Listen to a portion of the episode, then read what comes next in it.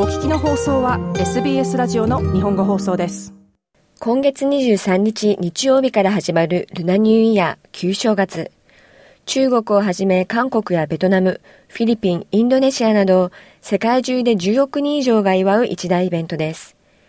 そして多くの移民からなるオーストラリア各地でも盛大なセレブレーションが行われ、シドニーのフェスティバルはアジア圏外では最大規模を誇ることでもおなじみです。今夜のインタビューは、シドニーで開催されるルナニューイヤーフェスティバルで、バナーアートを担当されたアーティストの一人、戸田康子さんにお話を伺います。戸田さんは日本とオーストラリアの両国を拠点にしており、日本ではアーティストネーム、アナイスミーヤソコとして活動しています。普段は気候変動やフェミニズム、移民経験など一見異質なトピックを表現していますが、今年の干支であるうさぎをモチーフにしたルナニューイヤーのバナーはどういった作品なのでしょうか？4コマ漫画のスタイルを取ったシリーズで、まあ、日本は旧正月というよりは元旦にウエスタンと同じ日付でお正月やりますけど、中国とか旧正月のコミュニティと似たようなことをたくさんしているので、共通点を表現してみたっていう作品です。オーストラリアに来てからシドニーのこう中華コミュニティだったり、東アジアの人がたくさん住むエリアが結構あるので、で、そういうところで自分とちょっとバックグラウンドが近いような人たちと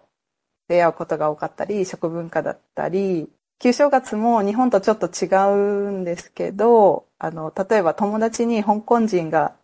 結構何人かいるんですが、こう一緒に旧正月のお祝いでヤムチャを食べに行ったりして、基本的にはちょっと似たようなことをやってるんだなっていう発見があったり、あとはこのバナギャラリーの作品を作るにあたってちょっといろいろ調べたりもして、やっぱり中国のお祝いが日本に来て、で、内容は多分中国からそのまま来てるんだけど、日本の中でこう独自なものが生まれたり、中国から、えっと、渡ってきたけど、ちょっと落とされた要素があったりとかしていて、日付が変わったの割と最近だったみたいで、そういう発見がありました。東京生まれの戸田さんは学生であった2012年に当時付き合っていた人の出身地、北アフリカのチュニジアをよく訪れるようになり、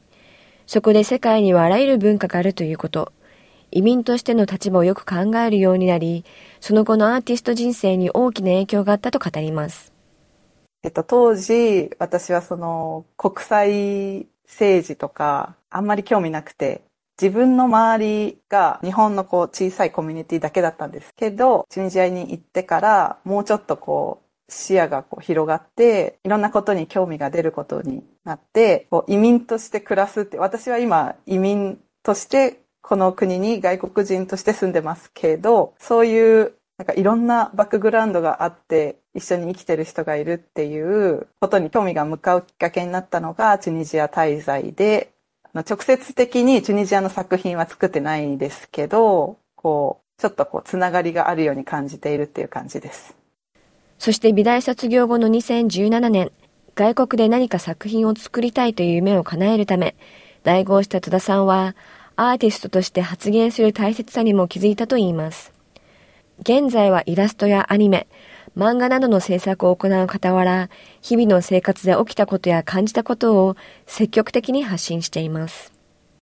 オーストラリアのアーティストたちがどうやって自分のこう意思とか意見をこう表現しているのかっていうのをこうずっと見ていて、で、なんか結構日本で生まれ育った私にとっては、まあ、すごく強く言うなとか、すごいはっきり自分のこう結構政治的な意見とかもガンガン言っちゃってるのを見て、あ、これでいいんだってこう思ったりするようになって、ちょっと自然とそういう風になったりとか、影響も受けてます。私にとっては、こう、勇気になるというか、私が何をやってもいいっていうような気分になって、日本にいた時よりも、かなり自由に言いたいことややりたいことをやってるっていう感じです。普段は気候変動やジェンダーの平等、フェミニズム、サステナビリティなど一見異質な問題をテーマとしたパレットを追求しています。あの特に気候変動は自分にとってあんまりこう興味のあるメインのテーマではなかったんですけど、でもオーストラリアに来てあの2018年のすごい山火事があって、あれをこう身近で体験した結果、あ、これ大変なことが起きてるってこう気づくきっかけになって、オーストラリアの人たちはこうみんな基本的には気にしていて、で、アーティストたちは特にもっと表現したりしてるのを見て、はい、それで私も影響を受けて、こう学ぶきっかけになったりとか、表現するようになりました。これら結構大きなトピックなんですけど、これを作品にする上で、どういったことなんかこだわったり大切にしてたりしますか？候変動に関しては、私が例えばこういうことをすると環境にいいよっていうような、こう、ぼんやりした情報を載せてしまうと、エコな商品を買おうとか、エコな生活をしようみたいな感じで終わっちゃうかなと思っていて、できる限りはソースをちゃんと表示するとか、グリーンウォッシングに使われないように、どちらかというと大企業とか政治とか力のある人の責任であって、こう一般市民がどうこうできる問題でもないっていう、こういうことをできるよっていうポジティブな情報に、そういう、でもあなたの、えー、と行動がこの地球を変えられるわけではないっていうのをこう一緒にして表現するようにしています。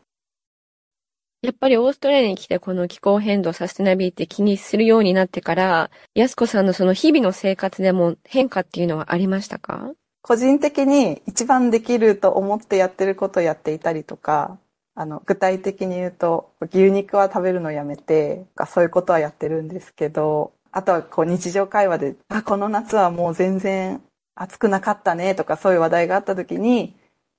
あ、もう気候変動でこの今までの気候は今まで通りではないんだねってこう、普通の日常会話でそういうものをこうわざと出してるわけではないんですけど、こう、自然と出るようになったりとか、気候変動に関するデモがシドニーであったりしたので、ちょっと参加してみたりとか、あと、こう作品でも気候変動に関するものを表現してると、オーストラリアの人たちも結構こう、あ、これいいねって言ってくれたりとか、え会話のきっかけになるとか、うん、今までとちょっと違う日常になりました。日本とオーストラリアを行き来して活動されている戸田さん。日本ではオーストラリアのように気候変動に突っ込むような深い話にはならず、先ほどの話にもありましたように、上辺だけ環境保護に配慮している、いわゆるグリーンウォッシングされていると指摘します。また同じく戸田さんがよく取り上げるジェンダーについても、両国で違いを感じると話します。オーストラリアに住んでいて、オーストラリアの人とこう、いろんな話をしてるときに、例えば日本でこういうことがあったんだよとか、こういう問題があってっていう話をすると、もうめちゃくちゃ驚かれてしまうとか、ちょっとどっちかというと惹かれてしまう。え、そんなこと日本であるのみたいな風に反応があったりして、その内容はすごく日本で生まれ育ってこう仕事してる人とかにとっては結構日常的にあるようなちょっとしたこうセクハラ発言とか、なんか嫌なことをこう友達になんとなく愚痴なみたいな感じで話すと、え、それはあの絶対にダメなことだよってこうはっきり否定してくれる人たちがたくさんいるっていうことに気がついて、一般の人たちの認識の違いも感じましたし、政治も私はオーストラリアの政治すごい詳しいわけではないんですけど、この間の国の選挙があった時に、女性たちの票が今回のこう政権交代にすごく大きい影響だったとか、女性が印象的なキーワードだったので、日本だとそうではないなと思って違いが大きいと感じています。今後取り上げたい他のトピックなどありますか？今すごく興味があるのがそういうフェミニズムだったり、ジェンダーのことなので、こうもうちょっとあの、いろんな体型の人を描くとか、あとはオーストラリアの固有の自然がすごく好きなので、そういうものをこう絵にしたり、あとは言語についてすごく今興味があって、こう私が今日本からオーストラリアに移り住んで、未だにこう英語で悩んでいるので、その自分が英語で悩んでいるっていう日常とか葛藤についてちょっと作品作りたいなって今考えています。日本とオーストラリアを拠点に活動するアーティスト、戸田康子さんでした。戸田さんがこのほどルナニューイヤーのために描いたバナーは、サーキュラキー近くのアルフレッドストリート沿いに掲げられます。また戸田さんの他にも4人のアジア系アーティストがそれぞれの文化を表した旧正月のバナーを制作しており、いずれもシティのストリート沿いに飾られます。シドニーのルナニューイヤーフェスティバルは今週土曜日21日から来月の5日まで開催されます。